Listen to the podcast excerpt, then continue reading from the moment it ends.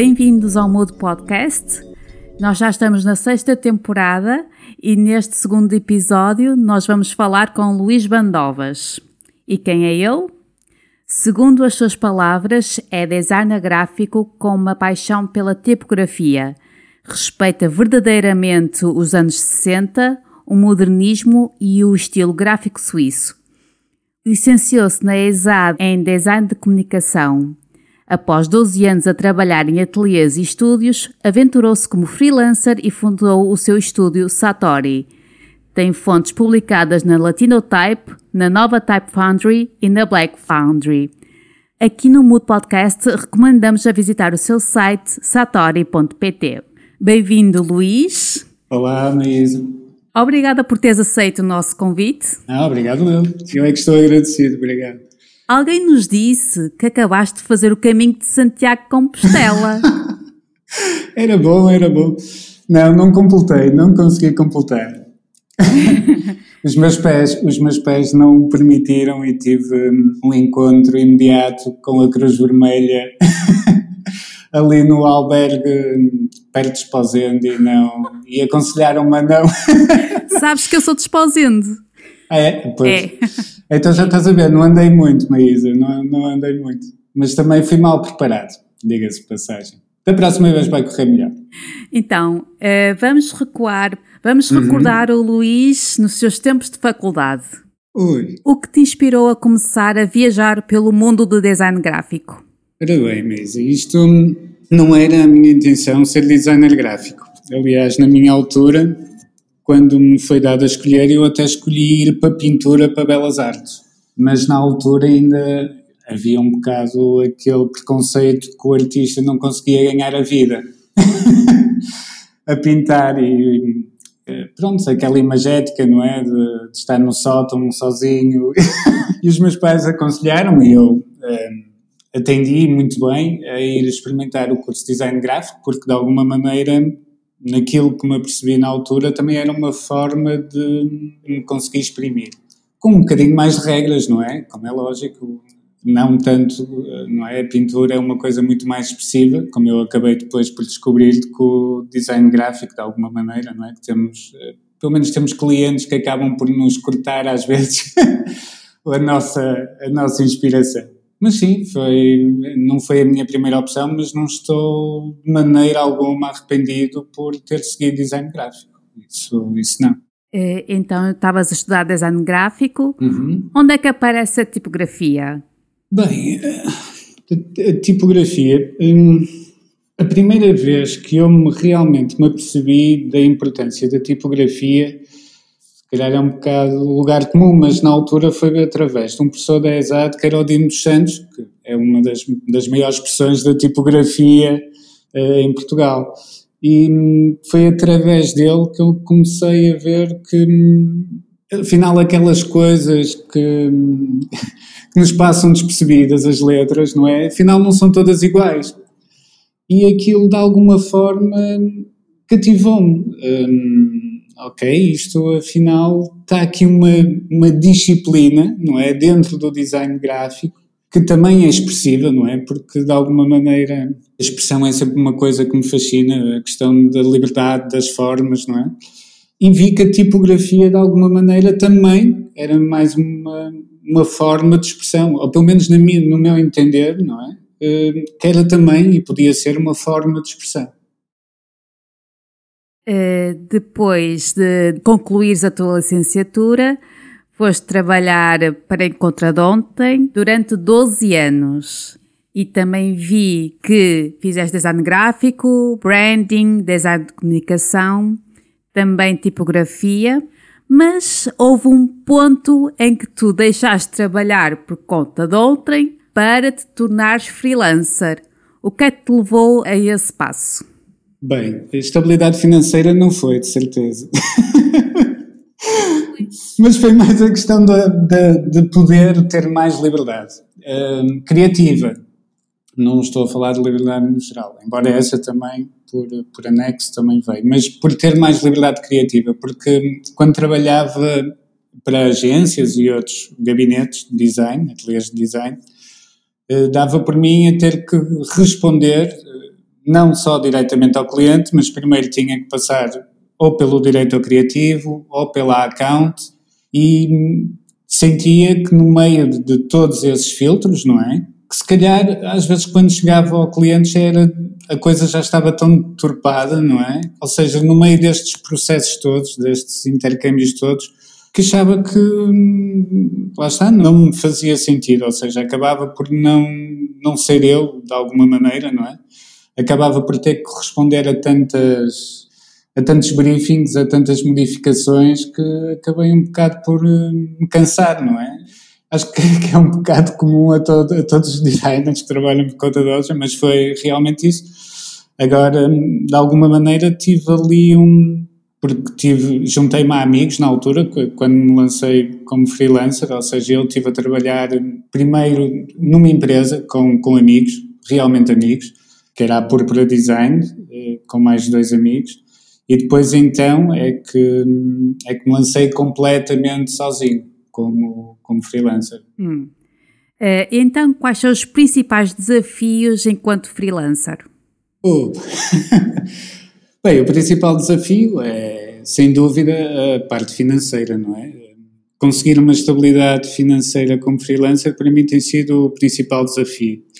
Depois, isto, como estou numa fase de transição, ou seja, hum, eu continuo a fazer não é, design gráfico e tipografia ao mesmo tempo, embora eu decididamente gostaria que a tipografia me ocupasse o tempo inteiro.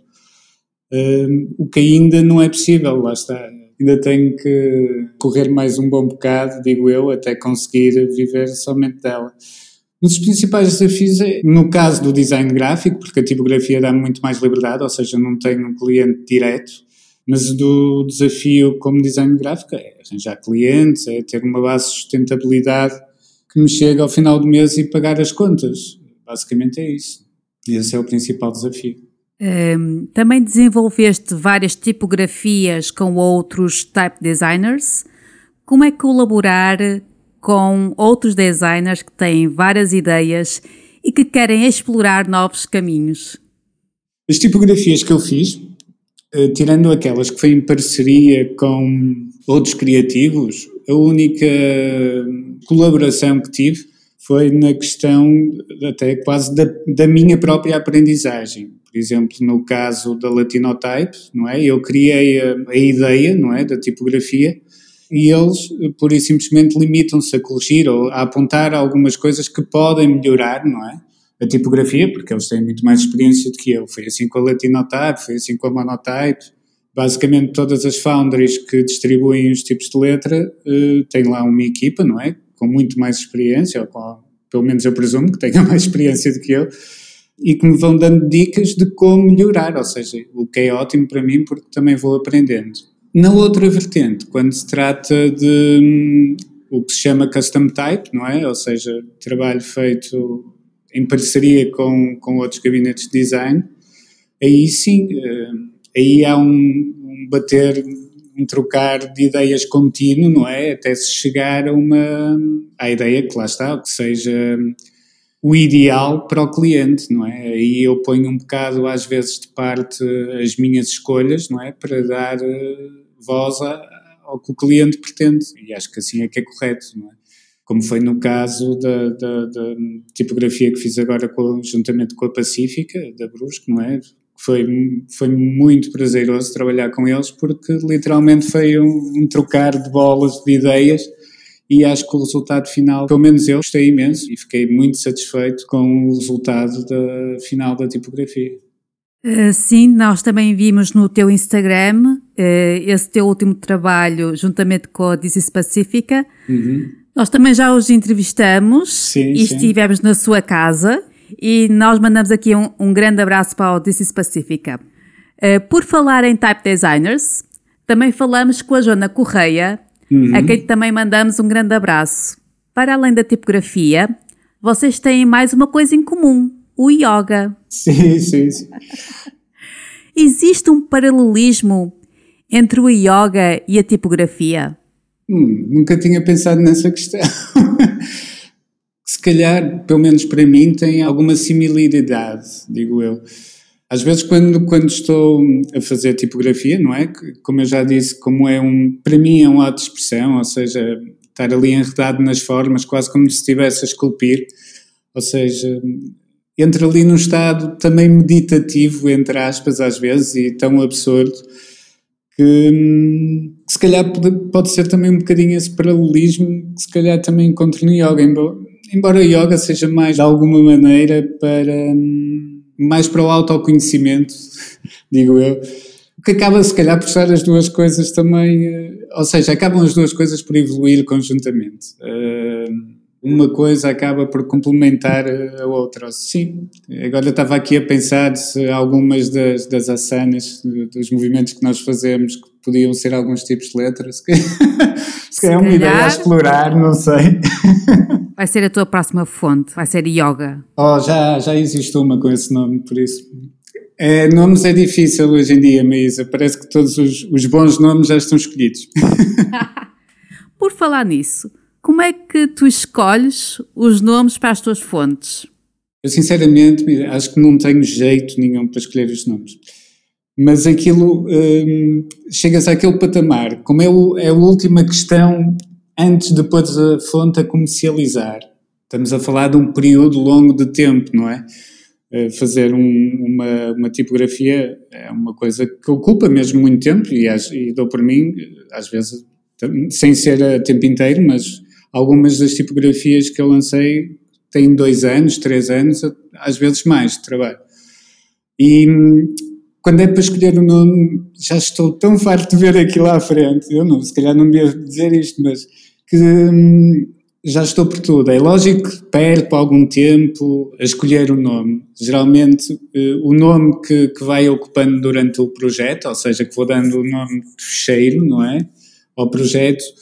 Às vezes, quando chega ao final, o nome já está escolhido e tenho à última da hora que escolher outro, o que torna a coisa ainda mais difícil. Por isso, nessa altura, o que eu pensei, se a tipografia for boa, o nome não há de ser assim tão importante como isso. E, e tento descansar a minha consciência nesse ponto. Basicamente é isso. Uh, não sei se já viste o documentário Helvética. Sim, sim, sim, sim.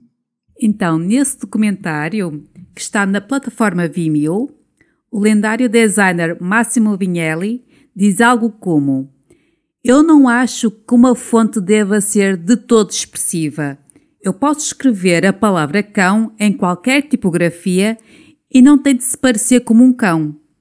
Mas há pessoas que pensam que quando escrevem a palavra cão, a fonte deveria ladrar. Hum. Achas que uma fonte deveria ser expressiva? Uh, ok, vamos por partes.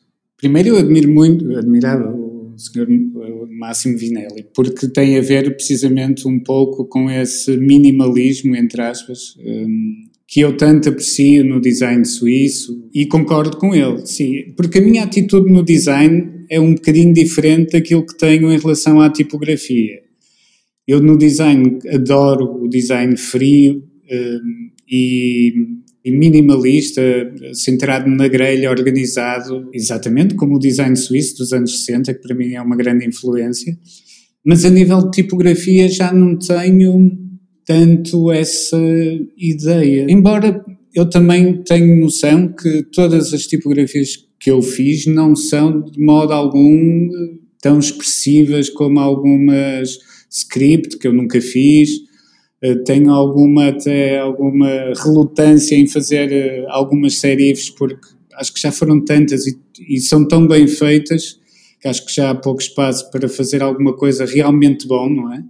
Que eu acabo por ficar sempre nas, nas sans serif, que me agrada bastante, e dentro desse género é que eu tento encontrar sempre ali um espaço de, de recriação, um recreio, não é? Ou seja, é isso. Hum, a minha atitude ao design, se calhar, não é tão expressiva como isso, e assumo, gosto imenso de, desse, desse design minimalista, mas na tipografia permite-me brincar mais com as formas.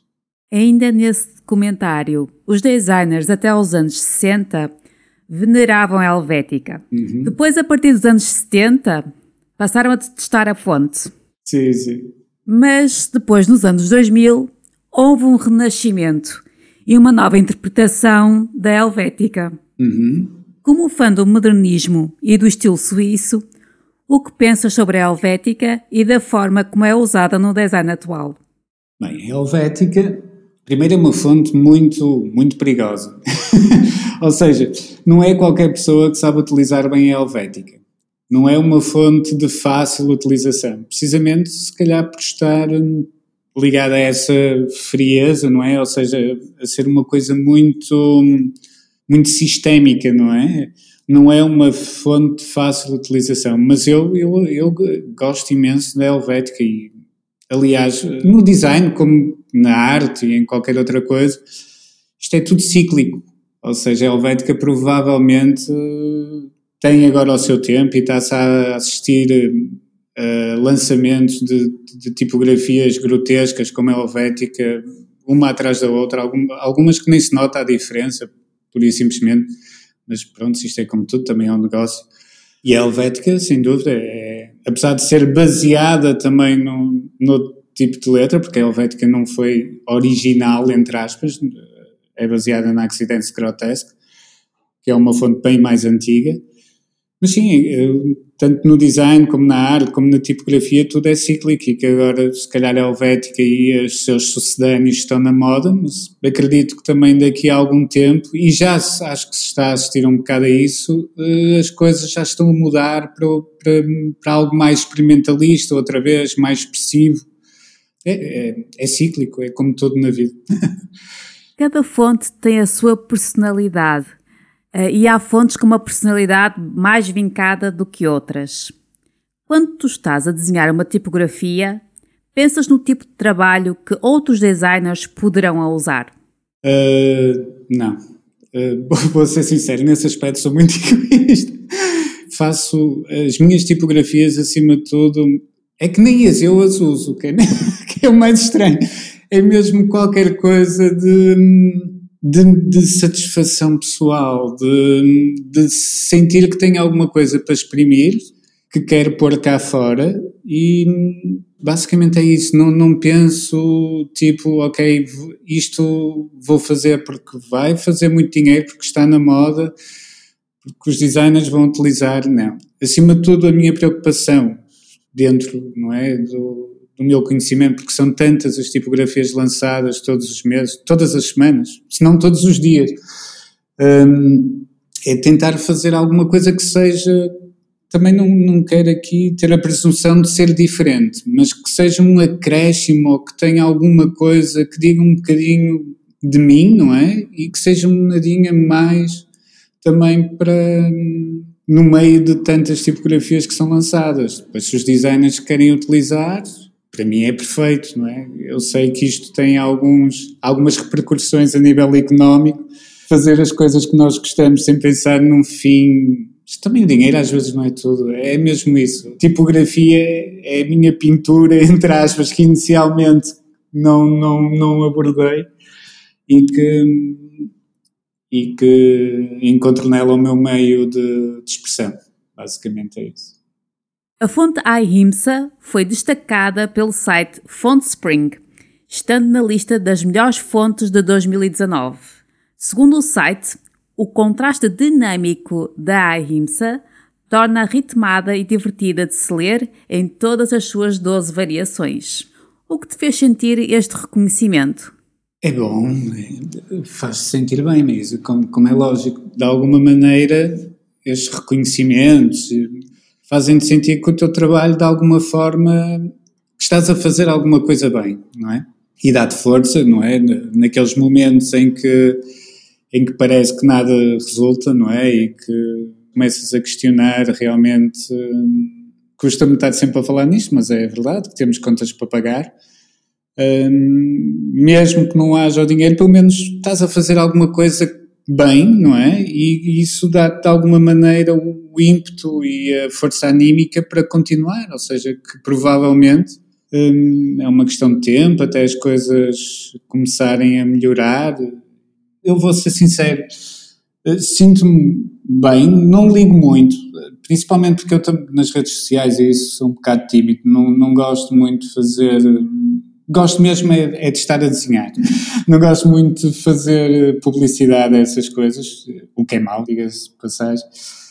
Mas sim, os reconhecimentos são bons porque, sim, permitem-te continuar. Pelo menos eh, quando estás em dúvida se fizeste a escolha certa ou se quando o caminho começa a ficar assim um bocado mais duro, eh, lembras destas coisas e ah, vamos lá, continuar aqui com mais uma horita, mais um espaçamento, mais um curling, dar, dar aqui mais cabo dos olhinhos, um bocadinho, porque no final isto até, até vale a pena. Então vamos imaginar que estás com um cliente que tem uma empresa e que pretende ter um novo branding. Tu propões fazer uma tipografia de raiz ou ainda utilizar uma tipografia paga mas o cliente afirma que não é preciso perder tempo nem dinheiro, até porque o Google Fonts disponibiliza fontes gratuitamente. O que dizes para o convencer? É. É sim, eu fiz esta pergunta porque isto é o pão nosso cada dia, sim, não é? Sim, sim, mas eu percebo. É, no final do dia, a única coisa que eu posso dizer para o convencer é que hum, a tipografia, provavelmente como um logotipo, que ele, que ele terá. Ele não gostava que o logotipo fosse igual a outro logotipo que, que pudesse encontrar o seu logotipo igual noutra coisa, qualquer outra empresa, não é? E a tipografia acaba por ser um bocado espelhado uh, a, a, isso, ou seja, as vantagens de ter uma tipografia feita de raiz para, neste caso, para um branding, não é? É precisamente isso, é que não há, é uma coisa única, original, que representa, não é, exatamente como o logotipo, que representa a identidade e os valores dessa, dessa, dessa empresa. Isso era eh, provavelmente a única coisa que, que poderia utilizar como meio para, para o tentar convencer. Agora é lógico, ele vai me dizer sim, mas entre gastar uma pipa de massa e ter uma fonte uh, que é gratuita, não sei, não tenho, já dependeria do grau de, de evolução, de, entre aspas, do, do, cliente, não é? E aceitar uma tipografia, porque de facto é, é uma vantagem, é uma coisa única. Esse paralelismo com o logotipo é perfeito, porque acho que ninguém também gostaria de ver o, o seu logotipo utilizado por outra pessoa ou por outra empresa, não é? Basicamente, é, é isso.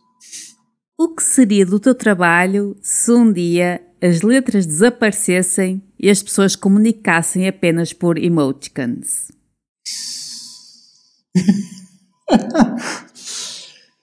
Ei, ia ficar um bocado triste, digo.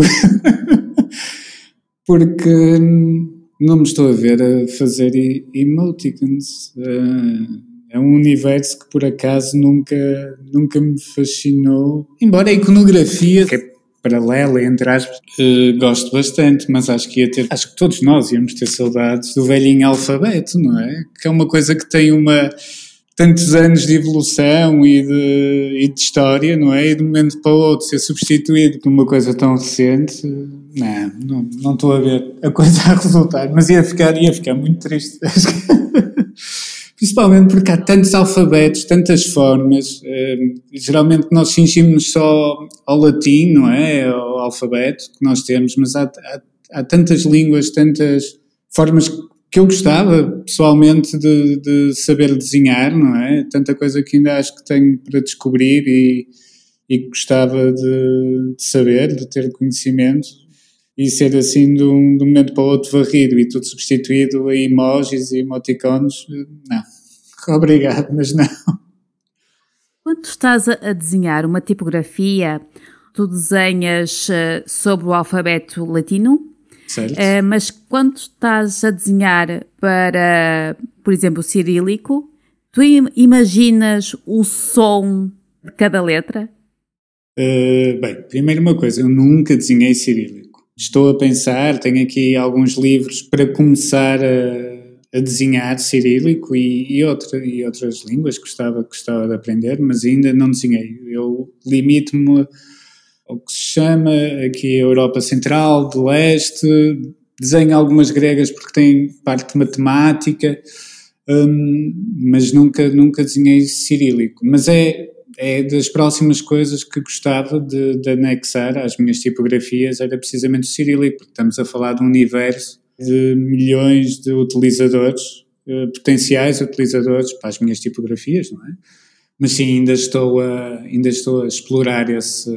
Ainda não me sinto com a conhecimentos. Se estamos a pegar numa língua que desconhecemos, eh, temos que ser respeitosos em relação a ela.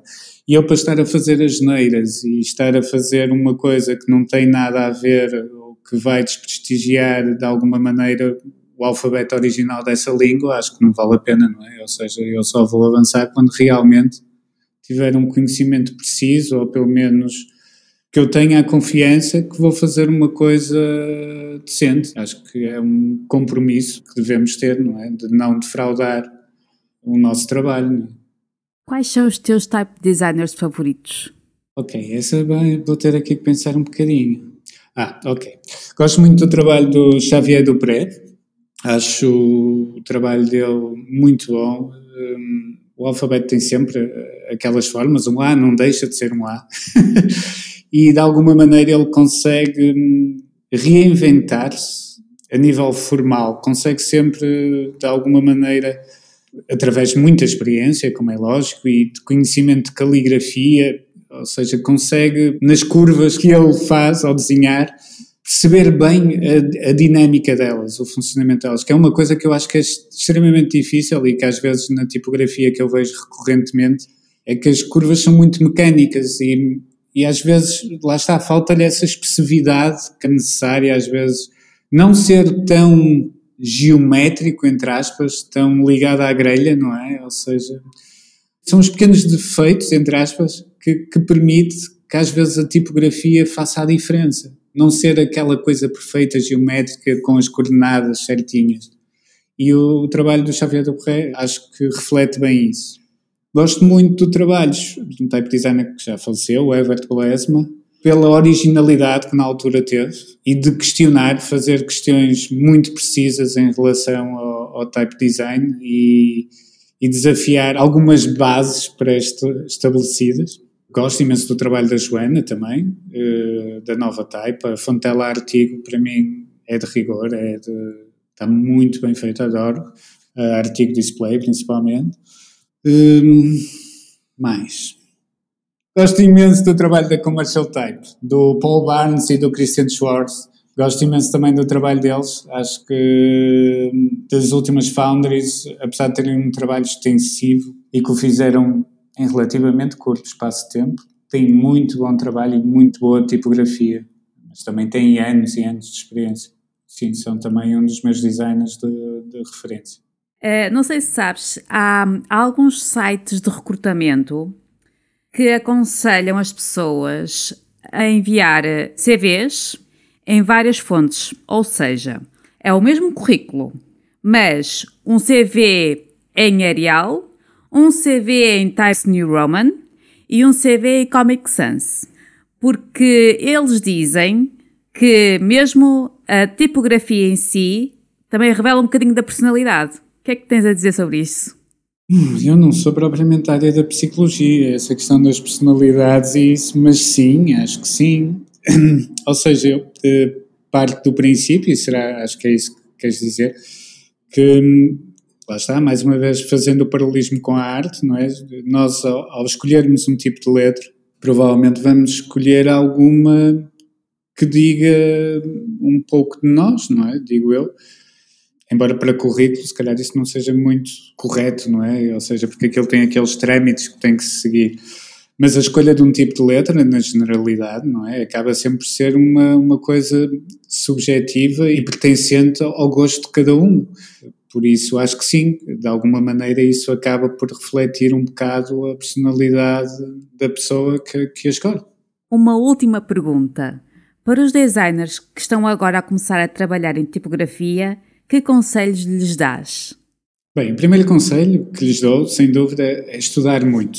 Hum, a tipografia, e foi uma das coisas que fui aprendendo ao longo do tempo, é feita de tantos pormenores, detalhes, não é? E que depois esses detalhes é que acabam por fazer a diferença, ou seja, nós não nos podemos esquecer que estamos a trabalhar, como se costuma dizer em inglês, on the shoulders of giants. Ou seja, há uma tradição enorme para trás, não é? De, de pessoas que já fizeram tipografia, nem quero ir até aos caracteres de chumbo, ou seja, há uma longa tradição, há, há, há coisas que são necessárias ser respeitadas, digo eu. E às vezes, e pelo que vejo em alguns trabalhos, nem todos respeitam isso, ou seja, às vezes julga-se que é fazer por fazer e, e não é. Estamos a falar de uma disciplina que exige muito tempo, muito estudo, ver muito o trabalho dos outros, de bom trabalho que os outros façam e depois, eh, sim, se realmente é aquilo que gostam, é começar a fazer, quando ganharem realmente essa confiança, depois de fazerem esse estudo prévio, as coisas também vão saindo por elas. Eh, ou seja, a minha última tipografia não tem nada a ver com a primeira que fiz. E depois o que eu aconselho é cada um, de alguma maneira, pegarem nessas influências todas, nesse melting pot, como se costuma dizer, e acharem alguma coisa que seja deles, que lhes dê prazer e que acham que seja uma mais-valia, ou seja, aquilo que é das milhares que, que, são feitas todos os dias, ou seja, para ser mais um igual, ou pegar no trabalho de outro e, e fazer igual, acho que isso não, serve, ou seja, têm, têm que encontrar a, a própria voz, se calhar essa parte expressiva que eu falo é precisamente isso, é fazer uma coisa que dê prazer e que consigam respeitar essa tradição toda que já está, que já está para trás, digo eu. Porque é muito mal, às vezes, depois uma pessoa utilizar, eu agora pondo-me no papel de designer, não é? De utilizar uma tipografia e por alguma razão aquilo tem um espaçamento que não está correto ou alguma coisa que não funciona e é o suficiente para, para, para dar cabo do, de um trabalho. É? Isto lá está da perspectiva do designer. É? Olha, muito, muito obrigado. Obrigado eu, Maísa, foi, foi muito bom. Foi mesmo um tempo de dar duas letras. Sim, é verdade. Boa, boa. Eh, este podcast é feito por mim, Maísa Carvalho, pela Catarina Garcia, Samuel Traquina, e Pedro Alves. No entanto, vocês já sabem, estão mudo ou mudam. Obrigado.